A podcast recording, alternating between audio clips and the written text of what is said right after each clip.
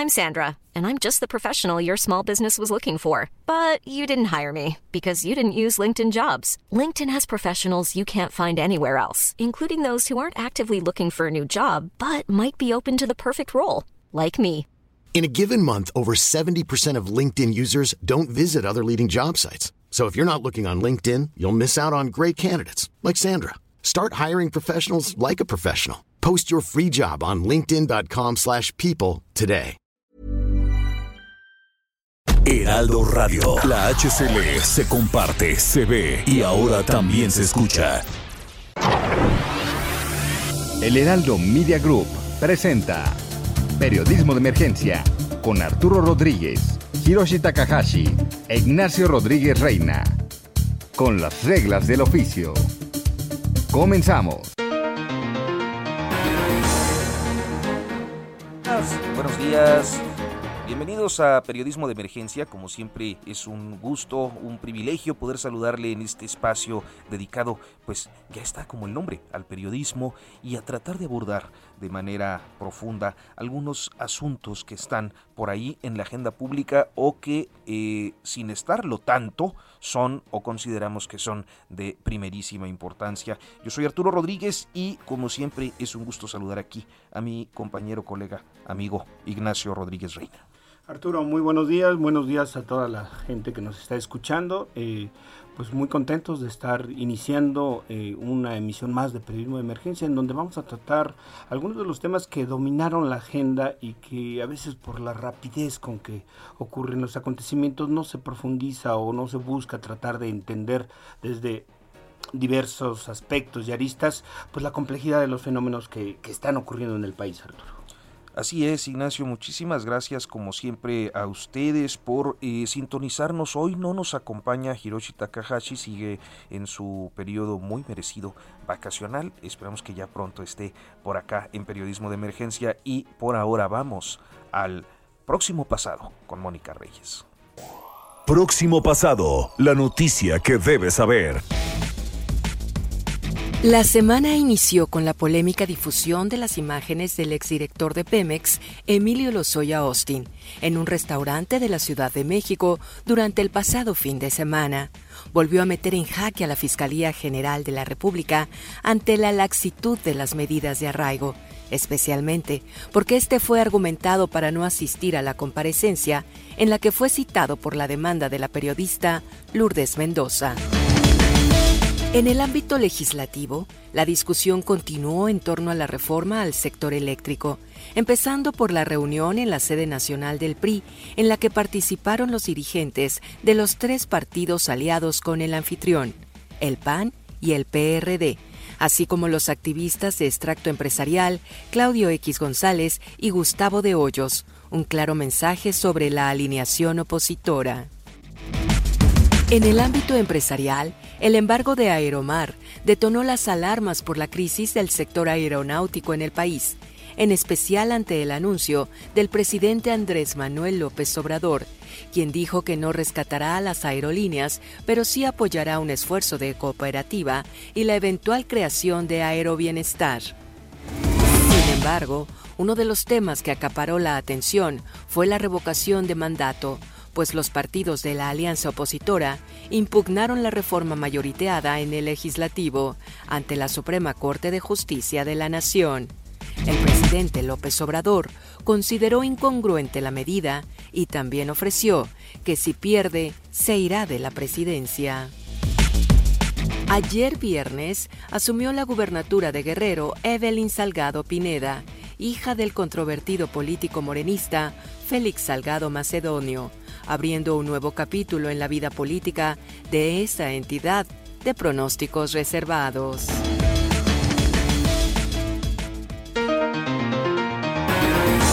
Pues gracias a Mónica Reyes por este resumen de lo más relevante de la semana. Eh, entre otras cosas, creo que la polémica que se abrió fue eh, y que además fue muy intensa, sobre todo la primera parte de la semana, es esta exhibición de Emilio Lozoya Austin, el eh, exdirector de Petróleos Mexicanos. Como todos sabemos, es uno de los protagonistas de las diferentes tramas de corrupción que eh, se registraron en el sector energético durante el sexenio de Enrique Peña Nieto y que, bueno, pues ha gozado de un privilegio procesal, es decir, es un testigo colaborador que a pesar de eh, tener eh, acreditadas las autoridades su recepción de lo que sabemos, porque además él lo ha admitido, fueron sobornos de la transnacional brasileña Odebrecht, pues no ha pisado la cárcel porque está señalando, según esto, a personas que estarían implicadas en otras tramas y en otros subcapítulos de corrupción. Esta exhibición, producto de eh, pues el trabajo que eh, Lourdes Mendoza hizo al ir eh, directamente a un restaurante, es muy exclusivo de aquí de la Ciudad de México, y registrar su presencia eh, haciendo vida social detonó esta polémica sobre el actuar, sobre el proceder de la Fiscalía General de la República. Y hoy, más que un enlace, creo que eh, pues es muy interesante escuchar a Ignacio Rodríguez Reina, que además de ser nuestro compañero aquí en, en la conducción de periodismo de emergencia, ha sido eh, por una parte editor senior de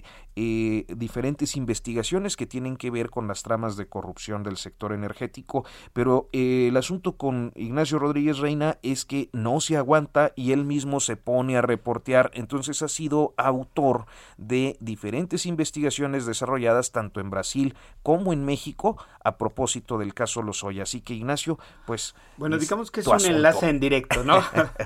no, pues eh, sí, como lo platicas Arturo, la verdad es que durante una buena parte de, pues yo diría que en conjunto son muchos meses, eh, junto con mi compañera Alejandra Shanik en Quinto Elemento Lab, em, pues investigamos a fondo, con profundidad, incluso revelando información que, en México no se conocía sobre el caso.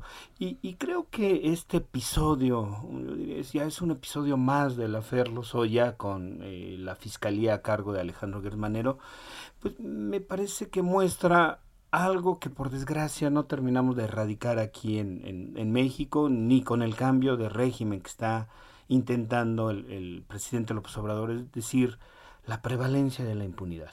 A mí lo que me parece esa escena, eh, producto pues de los videos y las fotos que circularon muchísimo en redes sociales y en medios convencionales, me muestra, eh, para mí muestra un alarde de impunidad.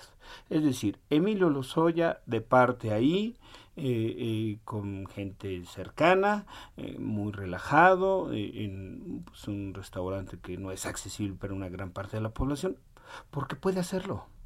A pesar de que es un delincuente confeso, o sea, no es una etiqueta que yo quisiera ponerle, es la etiqueta que él mismo se ha colocado cuando ha confesado ante las autoridades que en efecto que hubo 10 millones de dólares eh, eh, proporcionados por la por Odebrecht, pues básicamente para dos cosas. Un primer tramo para la campaña presidencial de Enrique Peña Nieto, que, que ahí yo sé que el delito ya prescribió, pero Arturo, hay algo muy importante. Esa fue, esa fue una campaña sucia ganada con ilegalidades, porque aportar recursos de una transnacional extranjera, este, pues eh, representa un ilícito.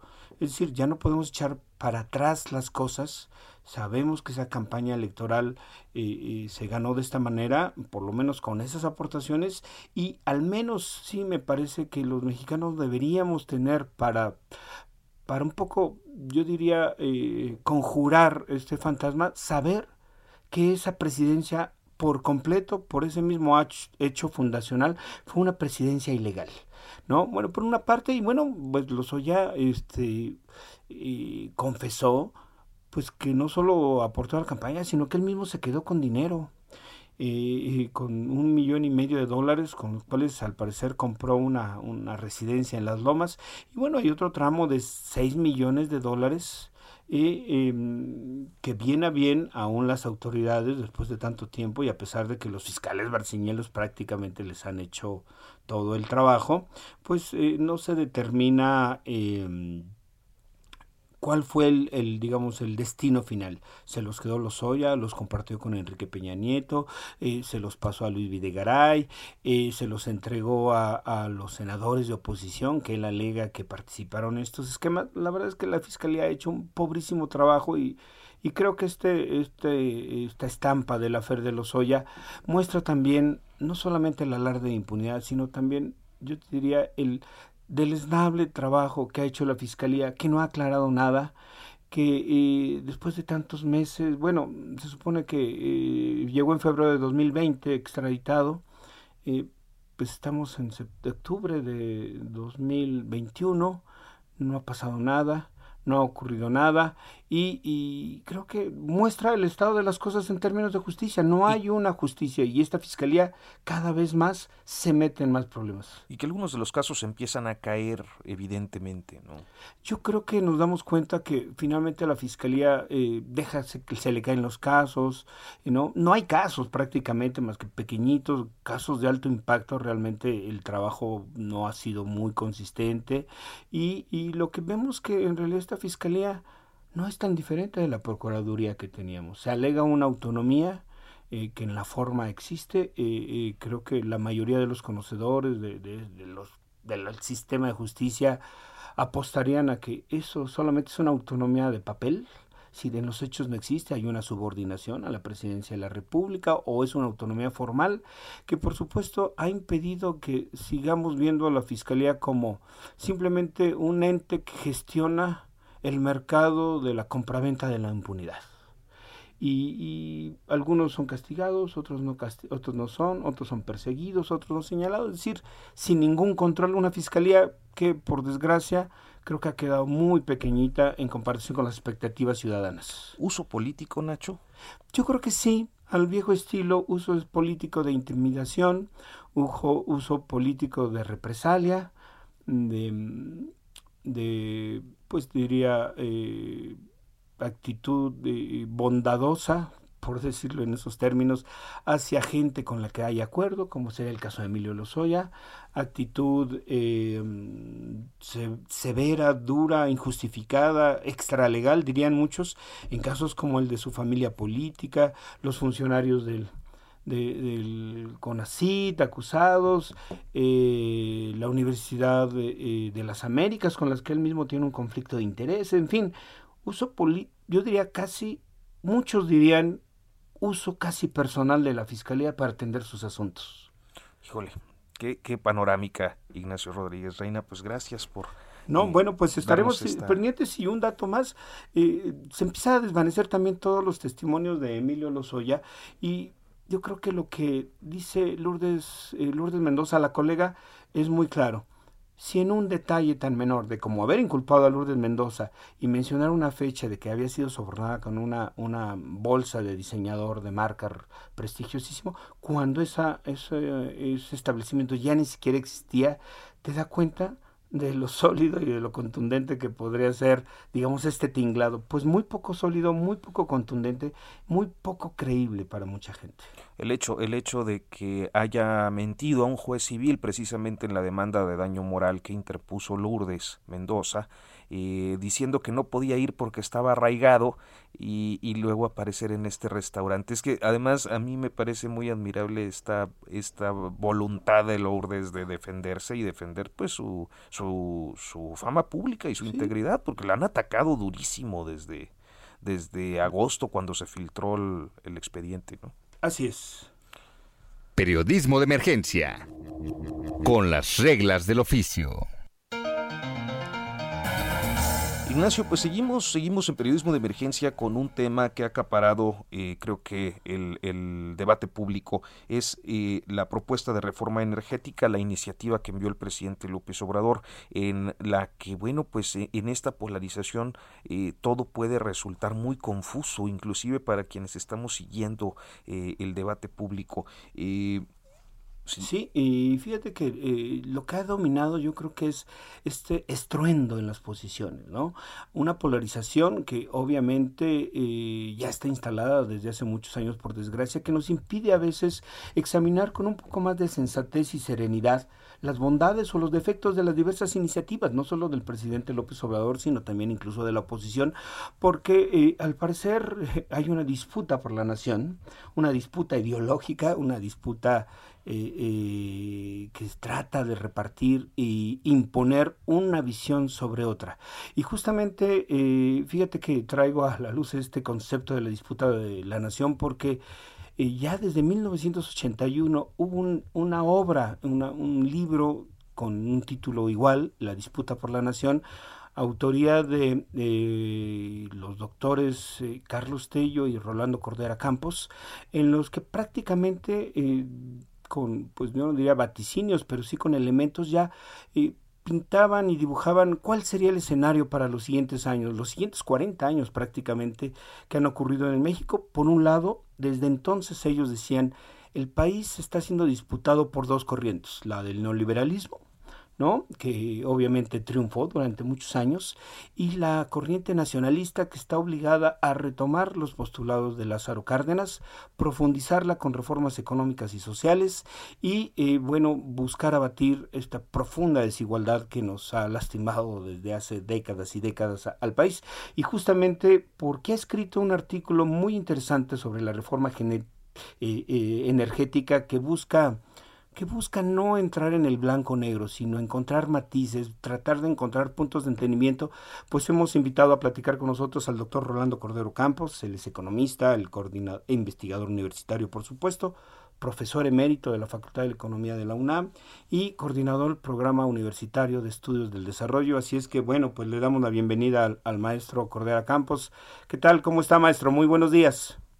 ¿Qué tal? Buenos días. Eh, gracias por la por su invitación, aunque le, me permito insistirle, como se lo dije por escrito, yo no soy, este, no me siento, un, eh, eh, como se dice ahora con tanta frecuencia, no me siento un experto en, la, en materia energética.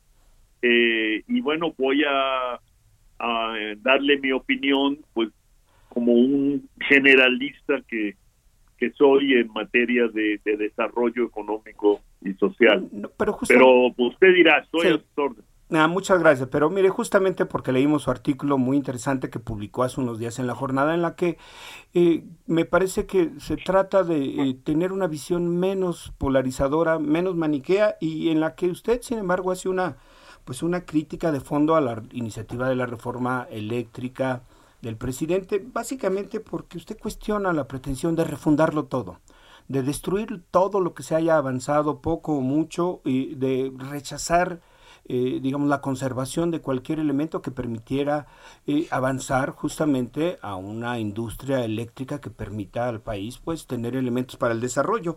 Y yo le preguntaría, mm, ¿por qué este desacuerdo de refundarlo todo, con, con esta pretensión de refundarlo todo, este maestro?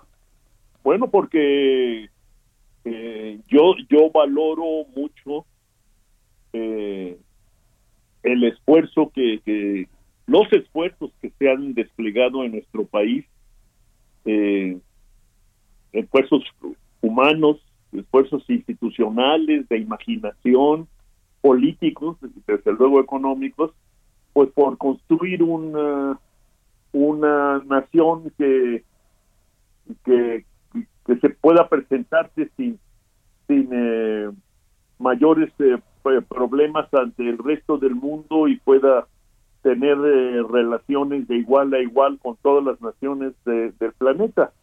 Bueno, esa es otra manera de, decir que, que, yo respeto mucho los esfuerzos que han hecho muchas generaciones de mexicanos por desarrollar nuestro país desde el primer, primario, elemental reconocimiento de nuestras propias eh, potencialidades, de nuestras propias capacidades y también de lo que podemos proponernos hacer que no hayamos hecho en el pasado.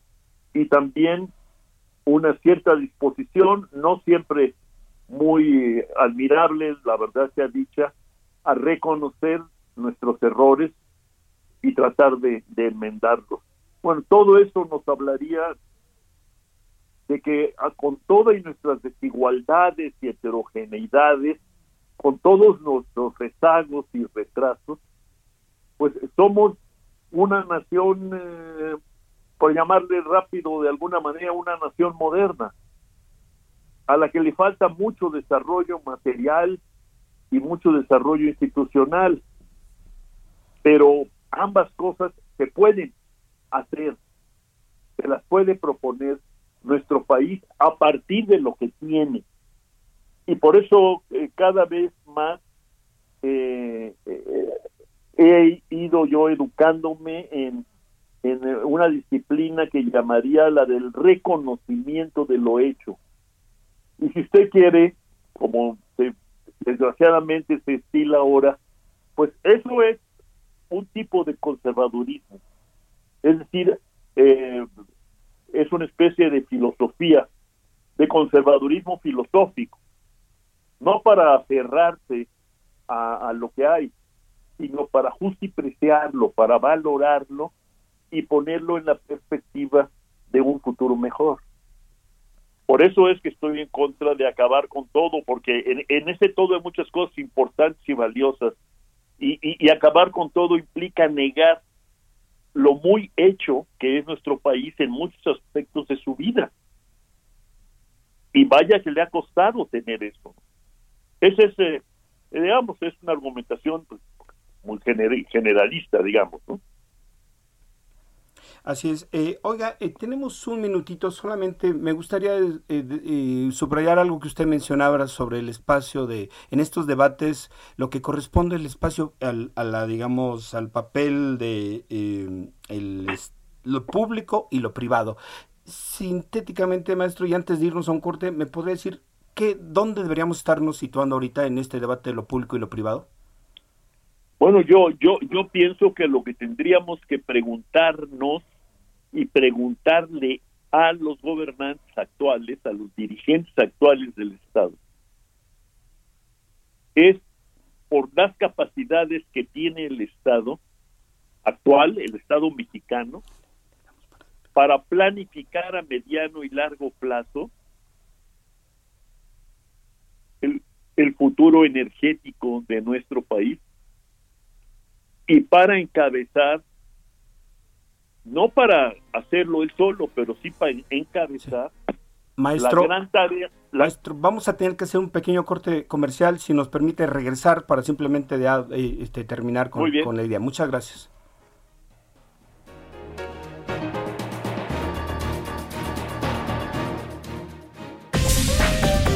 En un momento continuamos. Periodismo de emergencia.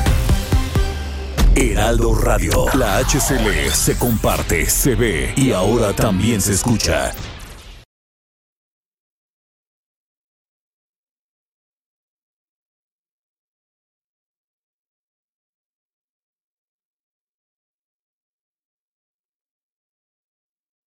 Heraldo Radio. Regresamos con las reglas del oficio. Muchas gracias, gracias amigos del Heraldo Radio. ¿Necesitan un préstamo para remodelar su casa o departamento? ¿Adquirir una vivienda propia o un terreno? Acérquense a tu hogar seguro. Ellos tienen la mejor solución. En tu hogar seguro podrás tener tu propio hogar de una manera fácil, segura y confiable. Los promotores de tu hogar seguro pueden diseñar un plan acorde a tus necesidades para que en menos de lo que imaginas puedas estar estrenando la casa o departamento de tus sueños. Llama hoy mismo a las líneas de tu hogar seguro y olvídate de pagar renta. Es momento de comenzar a invertir en un lugar diseñado especialmente para ti. Llama ya 55 89 39 37 49 55 89 36 91 58 donde te brindarán más información, asesoría totalmente gratuita. Regresamos con ustedes a Periodismo de Emergencia. Periodismo de Emergencia con las reglas del oficio.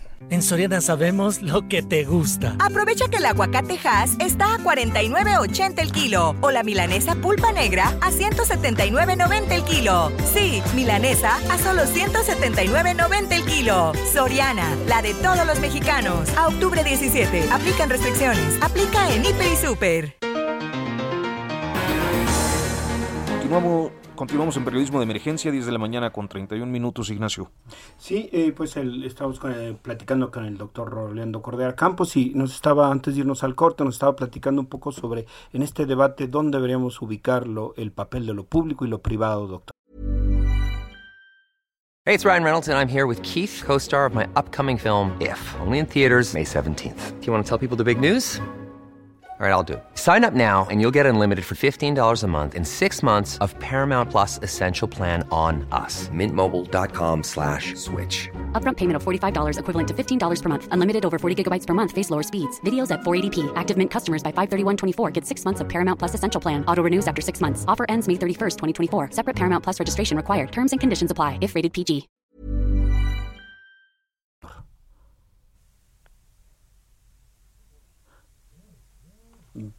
Parece, que no, no estamos teniendo algún problema. No problema en la comunicación, este, Héctor. Lo escucho. Ah, no se escucha. Sí, doctor, le decía que estábamos platicando antes de irnos al corte sobre el papel de lo público y lo privado en este debate de, de la reforma eléctrica. Así es, bueno, ya le decía yo que para mí eh, en el presente y hacia adelante, esa distinción entre lo público y lo privado tiene que ver sobre todo más que con los la propiedad de los activos, que es en lo que parece eh, poner énfasis el proyecto de reforma del, del presidente López Obrador, en la capacidad de coordinación, de evaluación y desde luego de planeación, es decir, de mirar sistemática, incluso científicamente a, a, a mediano y a largo plazo, para encarar el gran desafío que tiene pues, la humanidad en su conjunto, que proviene de este cambio climático lleno de amenazas y realidades ominosas, y que nos obliga a revisar a fondo los criterios y lugares comunes y sentidos comunes que hemos eh, forjado en un siglo y medio o por el estilo de, electricidad eh, para todos. Entonces el tema es sobre todo un tema de planear y coordinar esfuerzos desde lo público, es decir, desde los gobiernos y privados, es decir, desde las empresas, pero también desde las personas, las comunidades, eh, etcétera. No es tarea fácil, pero es una tarea que tiene que acometerse a partir de, unos consensos elementales pero fundamentales.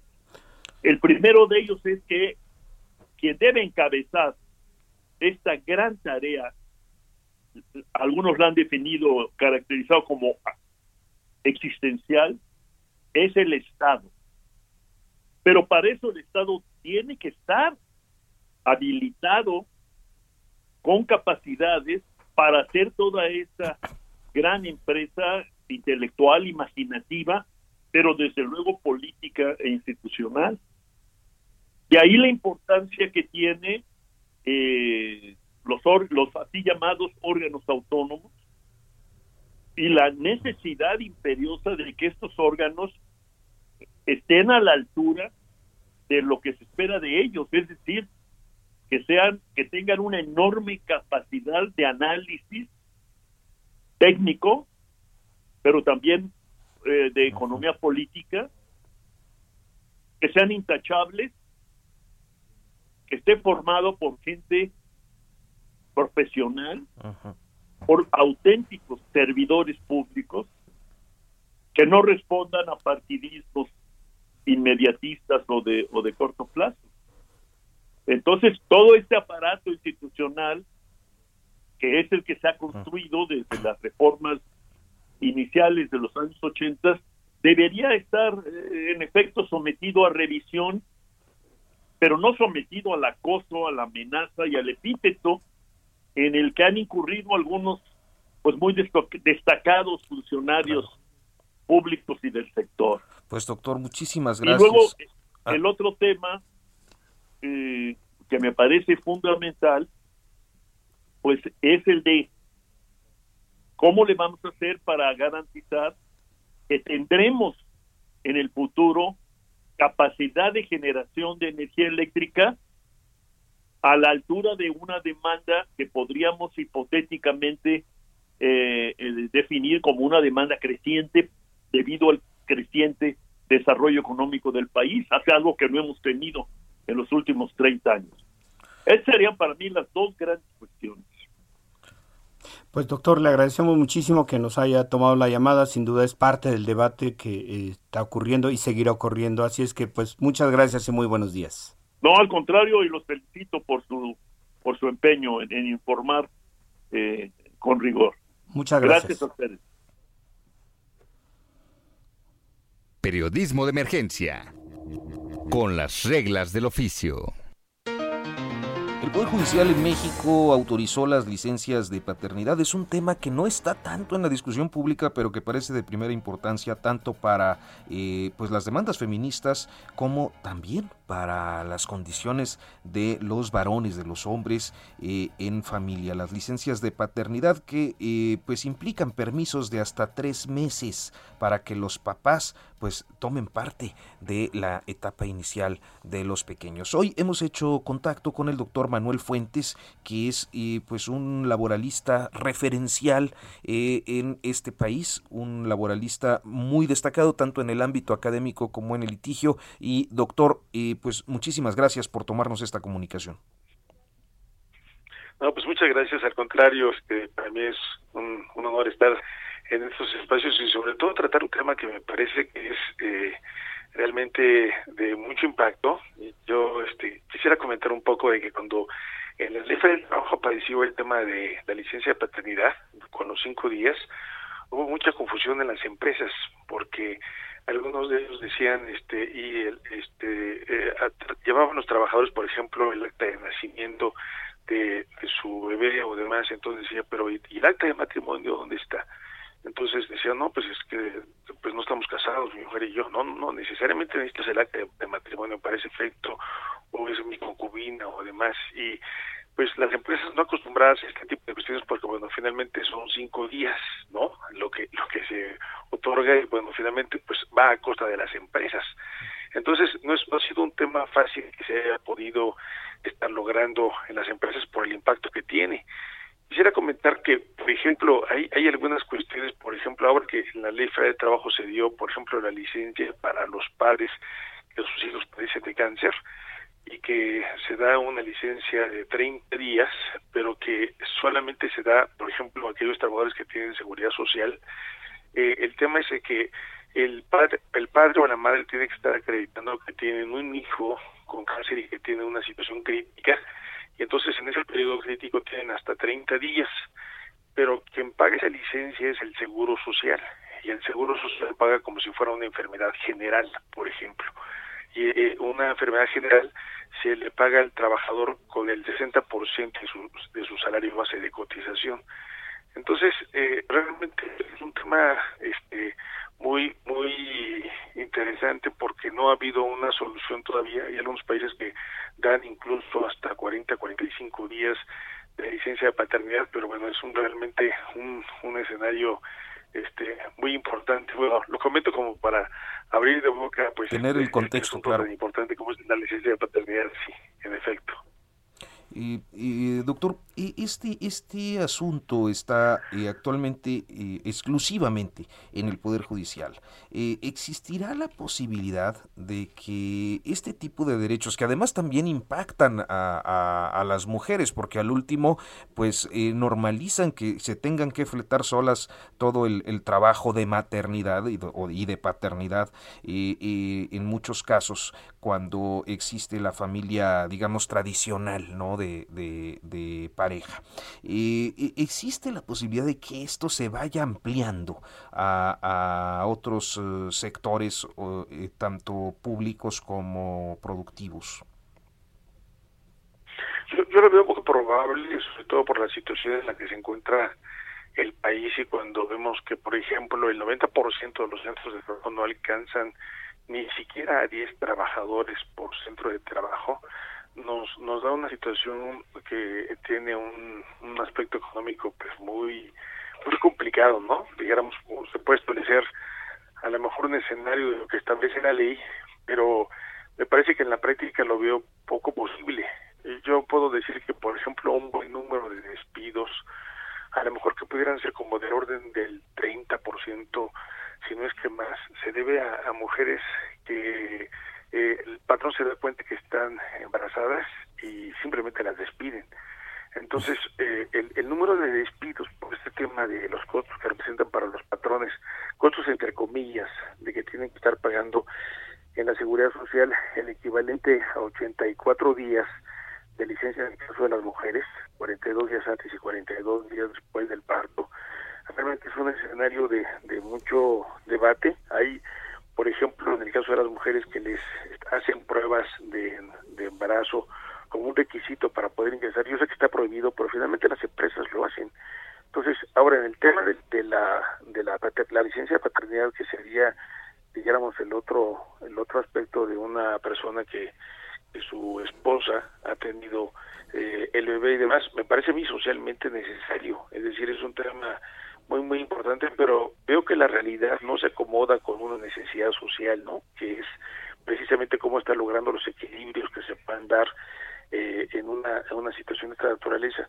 Cuando se dio a conocer por ejemplo este tema de la licencia de paternidad del poder judicial eh, pareciera que se dio más que nada por una coyuntura de un ataque que se daba al presidente de la, de la Suprema Corte de Justicia, que más que por un tema eh, que, pudiera ser de, de, un, de un carácter eh, pues de necesidad, porque bueno, habría que ver si alguna empresa pudiera en esa posibilidad. El Poder Judicial es el que paga esa, esa licencia y, y le paga a los trabajadores sin, sin haber ningún tipo de descuento pero será posible que se pueda implementar ese tipo de cuestiones en ese ámbito. Yo por supuesto que estoy de acuerdo, pero eh, me pregunto en el aspecto económico cómo se podrá hacer. A lo mejor podría ser la solución, como en el caso de las licencias que se dan por por este el caso de hijos de los cuales padecen cáncer y que me parece que es una de las de los aspectos legales de mayor avanzada en nuestra legislación, pero se le encontró esta salida. Solamente que haya esa condición de que el, el padre tenga seguridad social y si no la tiene, pues no, no tiene la posibilidad de que se pueda aplicar eh, la licencia por la atención de hijos con cáncer. Es como una fórmula que ha encontrado la ley en ese ámbito. Entonces, me parece que entre lo posible, lo, lo ideal que sería, este, me, parece a mí que el, el debate, si no se ha impactado, no tiene un impacto en el Poder Legislativo, me parece a mí que ha sido sobre todo por el aspecto económico, por la situación que se priva en el país. Todavía hay, pues, eh, yo diría que centenares de miles de trabajadores que han perdido el empleo y ha habido otro escenario en el ámbito informal que, que ha crecido el ámbito informal. Entonces, curiosamente, quienes pudieran tener la licencia paternidad serían los que tuvieran el trabajo formal, que son cada vez menos. este Y me parece a mí que eh, es el tema de la economía el que está dando ese tipo de escenarios eh, eh, desde el punto de vista que estoy comentando. Pues, eh, doctor Manuel Fuentes, muchísimas gracias por sus comentarios y por esta conversación. Muy buenos días. Muy bien, pues buenos días. Hasta, pronto. Gracias. Seguimos con este tema, Ignacio, que, bueno, parece que la realidad eh, es eh, impactante, ¿no? Tener eh, todavía pues esta cantidad de despidos por embarazo o de no contrataciones, salvo prueba de embarazo. Es aventar pareciera a veces las campanas al vuelo demasiado temprano. Sí, porque como subrayaba el doctor Fuentes, pues habría algunas contradicciones y algunas circunstancias reales de la, de la economía que impedirían que se convierta paradójicamente, digamos, en un privilegio para unos cuantos, ¿no? Claro. Pues para hablar, para seguir hablando de este asunto, está con nosotros eh, la magistrada Julia García, expresidenta de la Asociación Mexicana de Juzgadores, una eh, pues abogada que ha tenido una carrera dentro del Poder Judicial muy amplia y que además creo que ha eh, pues tenido un enfoque, una perspectiva de género importante a, lo largo de su trayectoria. Así que Julia García, muchísimas gracias por tomarnos la comunicación ¿Qué tal? Buenos días. Estoy a sus órdenes. Magistrada, bueno, sin duda ha sido muy, muy relevante, digamos, esta decisión anunciada por el presidente de la Suprema Corte, el ministro Saldívar, sobre esta licencia de paternidad por tres meses pagadas para todos aquellos hombres que trabajen en el Poder Judicial y eh, que estén en la situación de, la, de, paternidad, ¿no? Que en su como parte de su, de su pareja tengan un hijo. Eh, sin embargo, platicamos, eh, eh, me parece que es un avance importantísimo y que nadie podría estar en desacuerdo con una con una medida que además busca revertir estereotipos de género, brechas entre mujeres y hombres, discriminación laboral eh, y que sin embargo a pesar de todos esos valores y positivos y atributos positivos parecería un poco irreal para las condiciones económicas del resto de la población y las empresas y el gobierno, magistrada. Eh, ¿Usted cómo ve esa dificultad a pesar del avance que podría significar? Eh, Bien, muchas gracias. Eh, a mí me parece que estas son conquistas en materia de seguridad social que mal que bien tienen que ir consolidándose poco a poco. Si recordamos en los escenarios donde, por ejemplo, para las mujeres surgen estos estos derechos, el reconocimiento de estos derechos, vamos a advertir que las críticas eran muy similares, ¿no? En aquellos tiempos cuando surge nuestra constitución del 17, que es la primera a nivel mundial que reconoce estos derechos sociales y por primera vez, por ejemplo, para las mujeres, que era un gran reclamo que se tenía en ese entonces, se prevé la posibilidad de que gocen de un periodo eh, pagado por, eh, la, por eh, precisamente el tema de la maternidad, por el puerperio, etcétera justo había críticas similares de eh, cómo los patrones van a hacer frente a estas posibilidades, cómo es que va a ser posible que la economía tenga los elementos necesarios para ello. Sin embargo, eh, me parece que requiere desde luego un cambio cultural donde tengamos claro que finalmente es una cuestión que es importante para la sociedad. Los trabajos de crianza y de cuidado son valiosos lo que pasa es que eh, tradicionalmente los hemos ignorado, los hemos invisibilizado, los hemos hecho a un lado, los hemos hemos dado por sentado que se tienen que hacer. Eh, hay, por ejemplo, datos que quiero compartirles, eh, datos específicos, por ejemplo, que las mujeres hacemos más del 23% del Producto Interno Bruto que se hace en este país en trabajos de crianza y de cuidado no pagados no eh, eh, totalmente invisibles que no tienen, por ejemplo, prestaciones, no tienen remuneración, no tienen siquiera reconocimiento social. Entonces va a tener que, me parece, va a tener que pasar, digamos, por este, por esta etapa de consolidación, donde va a haber muchas resistencias, porque, como bien lo dice, es un tema eh, que reconoce derechos, que busca y que abona en la igualdad pero eh, no crea, también hay quienes se resisten a estas cuestiones, hay quienes dicen, ¿y para qué un papá se va a ir de incapacidad y, y para qué va a estar ahí? Mejor que se quede a trabajar y que no vaya, etcétera, ¿no? Entonces, eh, a pesar de que sabemos que va a ser una cuestión que a la larga nos genere muchos mayores beneficios, esta crianza compartida, esta corresponsabilidad para hacernos cargo de trabajos de crianza y de cuidado, bueno, pues también va a generar e-, estos obstáculos.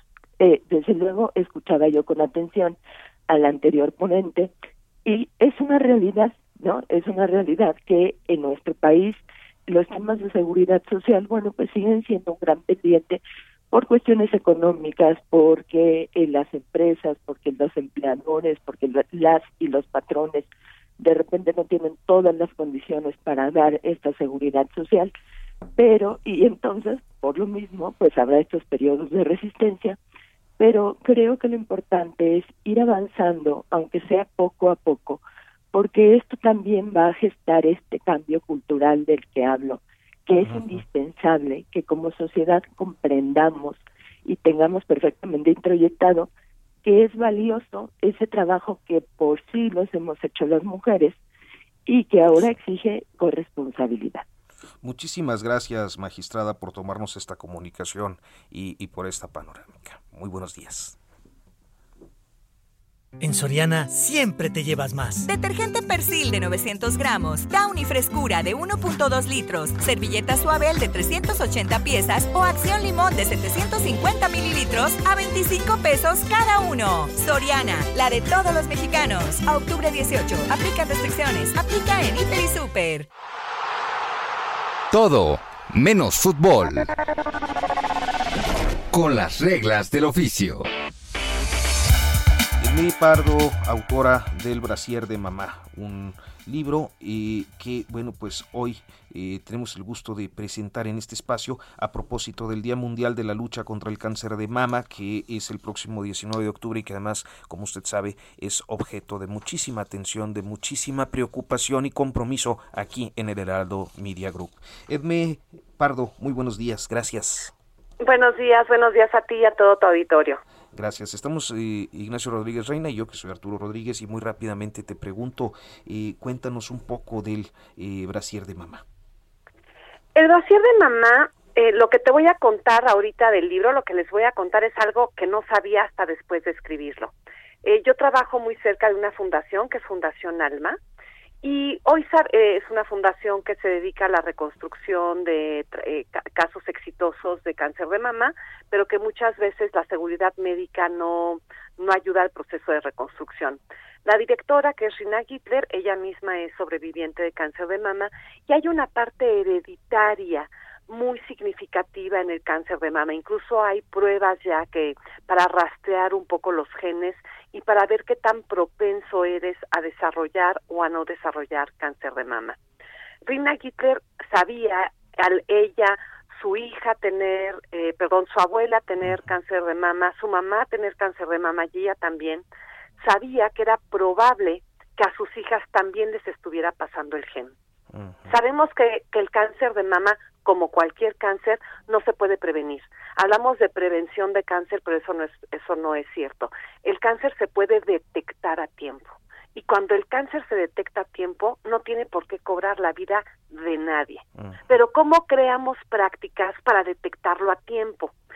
Afortunadamente en la mama es un cáncer que se puede sentir al palpo hay muchos cánceres los que se desarrollan en otros órganos que pues como no nos sentimos el colon pues no sabemos no no nos sentimos el estómago o bueno cualquier otro órgano. Pero la mama es digamos un órgano externo al palpo se puede sentir. Entonces si desarrollamos una práctica desde nuestra temprana edad en la que estemos acostumbrados a sentirnos los senos hombres y mujeres estamos empezando a desarrollar esto que se llama eh, salud, medicina preventiva. El brasier de mamá está enfocado hacia allá, hacia convertir la autoexploración en una práctica que se inculca desde la temprana infancia para empezar a conocer el pecho, no para buscarnos nada, sino para sentir, oye, a ver, o sea, si tú te tocas la rodilla y te tocas el codo y te rascas la nariz, ¿por qué no te tocas el, oye, la chichi, el pecho, la mama, las lolas, las tetas, las niñas, porque cada quien las nombra de manera distinta, ¿no? Me, nos tenemos que ir porque ya sabes cómo es el tiempo en la radio, pero este nos quedamos muy interesados. Dime dónde podemos conseguir el brasier de mamá. Te quiero decir algo, es un libro pirateadísimo para fortuna de todos los lectores, no solo para la mía. Entonces está el libro, pongan ustedes el brasier de mamá en, este, en, el buscador y les aparece. Muchísimas gracias, Edmé Pardo, y muchísimas gracias a usted por su compañía. Mañana, Ignacio. Hasta mañana, buenos días. La magia de los reyes está en el reino de los juguetes de Soriana. Aprovecha hasta el 30% de descuento en toda la juguetería, montables y bicicletas. Sí, hasta un 30% de descuento en juguetería, montables y bicicletas. Soriana, la de todos los mexicanos. Octubre 17, aplican restricciones. Aplica en Hiper y Super. Esto fue Periodismo de Emergencia con las reglas del oficio. Heraldo Media Group.